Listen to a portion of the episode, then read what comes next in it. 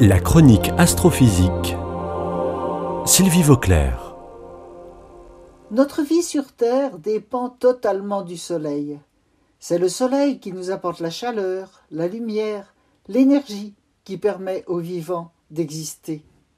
Tout ce que nous ingérons comme nourriture au cours de notre vie s'est constitué au départ grâce au Soleil. Heureusement, l'énergie libérée par le Soleil est constante, très stable à notre échelle même si elle varie à très long terme. On sait par le calcul qu'elle a augmenté seulement de 25% en 4,5 milliards d'années. Le réchauffement climatique actuel n'est évidemment pas dû au Soleil, mais à la modification chimique de l'atmosphère terrestre.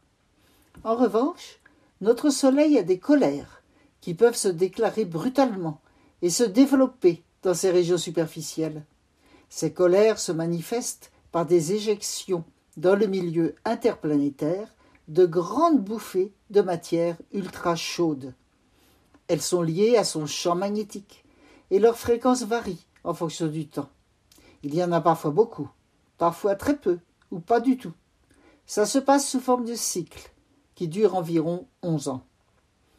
Nous sommes actuellement en 2022 dans une phase d'activité intense de notre étoile. Les très grandes éjections solaires sont observées, analysées et répertoriées par des satellites spécialement envoyés dans l'espace pour cela. Il y a le satellite SOHO, lancé le 2 décembre 1995, dont la mission est prévue de durer jusqu'au 31 décembre 2025. SOHO a beaucoup observé ces éruptions.